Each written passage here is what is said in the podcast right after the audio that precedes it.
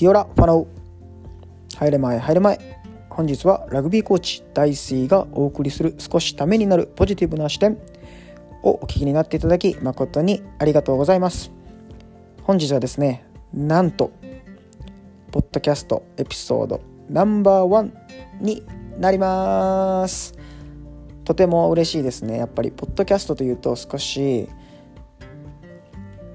すごい媒体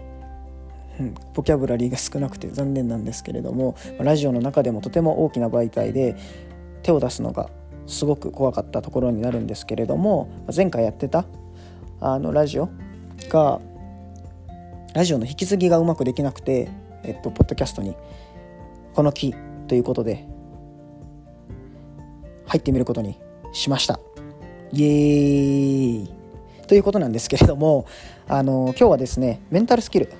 とウェルビーイングについて話をしていけたらなと思っています、まあ、この話をしようと思った理由の裏側には、まあ、ラグビーコーチの、まあ、ニュージーランドのラグビーコーチの巨匠ウェイン・スミスさんであったりグラム・ヘンリーさんの、まあ、コーチングの変化について話したドキュメンタリードキュメンタリーじゃないな、えー、対談を見てあやっぱりここで知っておいた方がいいな選手の人たち、まあ、選手以外ラグビー選手以外の人も知ってた方がいいなと思った部分だったので、まあ、この話をさせていただくことになります。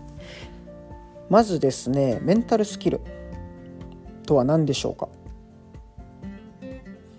おそらく皆さんが思い浮かぶメンタルスキルは大事な場面でしっかりとしたパフォーマンスを出すための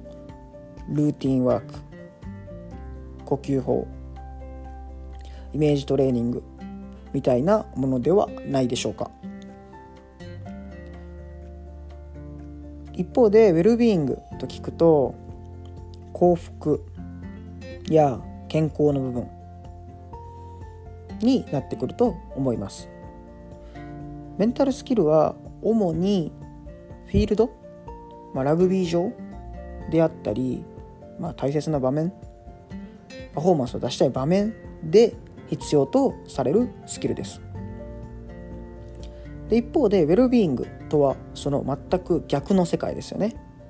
家族であったり、まあ、フィールド外の部分の家族であったりあの何かな趣味かな？趣味とか食事旅行とかそういった部分も含まれるんじゃないかなと思います。でウェルビーイングについてあまり聞いたことがない人がたくさんいてると思いますので少しここに話をしていけたらなと思います、まあ、簡単に説明するとさっきの言った部分なんですけども、まあ、幸せについてにですよね簡単に言うと。何があなたの人生を幸せにしますか？あなたは何に感謝をしてますか？何にありがたみを持ってますか？という部分ですよね。ここを充実にするとラグビーのパフォーマンス試合でのパフォーマンスが高くなるよってあのグラム・ヘンリー氏であったり、まあ、ウィン・スミスさんが言ってました。とても面白いなと思ったのはもうこのビデオあのビデオあのビデオって言ってもあれですねグラム・ヘンリーさんとウェン・スミスさんのビデオを見てて思ったことあと話してたことなんですけれどもラグビーのコーチングに大きな変化が実はありました。それは今まで戦術であったり、まあ、スキル、まあ、スキルはスキルはその後で戦術であったり、まあ、体であったりそういった部分に対してのアプローチがすごい多かったんですけれども今は選手一人一人のメンタルのをすごい重要視されるようになってきました。そしてさらにですね最近では、まあ、先ほど言ったメンタルスキルとウェルビーイングのバランスをいかに保つかっていうことがコーチングにおいてとても重要だと彼らが彼らは言ってましたでもそれはすごい理解できるなと思ってて家族であったりこの旅行旅行って言うといきなり話がずれたんですけれども、趣味であったりラグビー外の時間を充実させない限り、まあ、パフォーマンスに余裕はできないですよねやっぱり。っていうこともあって、まあ、ニュージーランドはニュージーランドではと何本か柱4本であったり3本であったり、まあ、それは人それぞれなんですけれども柱を立ててその柱を全て意識して大切にするように計画を立てます。まあ、その柱っていうものはもしかしたらラグビーかもラグビーと家族と趣味なのかもしれないし人によっては仕事ラグビーうん。何かな？仕事ラグ？あ勉強？かもしれません。それは、まあ、人それぞれなんですけれども今自分の人生において大切な3つ4つの部分を掲げてそれに対して平等に大切に扱うことをすごい重要し重要だとされています。そうすることによって試合でのパフォーマンスがより高くなる。と言われています。そして選手たちもその柱を自分で掲げながら自分のトレーニング計画であったり人生の計画というものを立てています。というのもあのすごく勘違いしてはいけないのはラグビーやスポーツっていうものは私たちの人生においてほんの少しのことでしかないありません。仕事もそうです。趣味もそうです。それら全てがいい具合にバランスをとって集まることによって私たちの人生というものが形成されていますたまたま僕たちにとって大切なラグビーは大切な一部であったかもしれないけどあの他の人にとってはやっぱり他のスポーツであったり他のものものがやっぱり重要視されるでくるのかなと思います。でこの、まあ、いろんなものの積みバランスが、えー、いい具合のバランスができていい人生なんですけれども、まあ、このバランスが崩れてくるとやっぱり、まあ、いい人生っていうところもやっぱり崩れてきます。そうなってくると全体の大きな丸が崩れるとやっぱりその丸の中にある小さなかけらというものもやはり歪みが生まれパフォーマンスが一つ、えー、全てのパフォーマンスが落ちてきます。この大きな塊をしっかり整えることによって逆に言うと少し、まあ、寂れていた良くなかった部分も、えっと、キラキラするようになってきたりうまく連鎖して整ってくるようになってきます。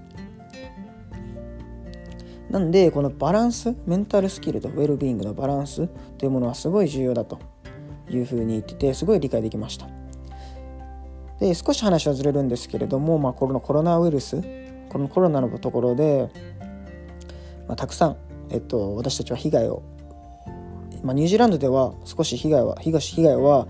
最小限に抑えることができたんですけれどもたくさん、えっと、ダメージを受けました。その一方でポジティブな部分ポジティブな部分もあってウェルビーイングの部分のところを見直せたんじゃないかなと思ってます。今まで、まあ、ラグビーであったり自分の仕事に対してすごく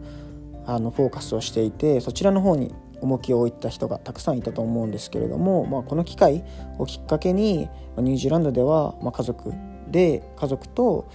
と一緒にダンスをしたりとかプレえー、ギターをしたりであったり